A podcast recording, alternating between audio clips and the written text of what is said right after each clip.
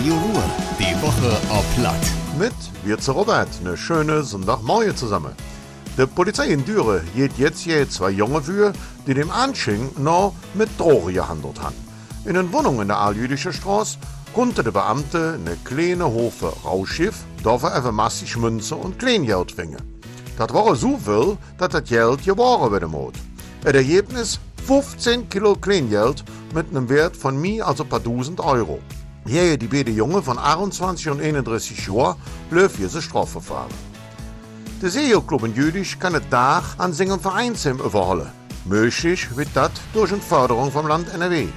25.000 Euro zahlt das Land dafür aus dem Programm Moderne Sportstätte. Damit soll ein Sanierungserbe möglich werden, die sich Vereine allein nicht leisten können. Der SEO-Club Jüdisch betrieb sein Vereinsheim am Ruhrsee bei Simmerod. Nie und besserer Abstellplatz für Drahtessele. Im Rahmen vom Programm Fahrradbügel für Düren haben Bürger jetzt die Möglichkeit, Ideen und Anregungen zum Parken von Drahtessele in der City zu teilen. Auf einer Online-Card können dafür zum Beispiel Standardwünsche aufgerufen werden.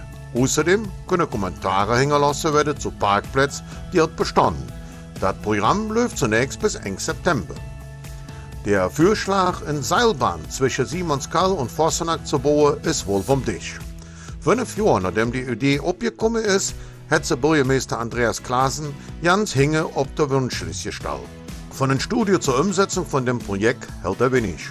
Die Kosten sind zu hoch und der Nutzen für den Mountainbike-Park zu gering. So klasse wieder. Und das war das wieder. Ich allen noch einen schönen Sonntag. Madet Jod, Ihre Robert. Radio Ruhr. Die Woche auf Platt.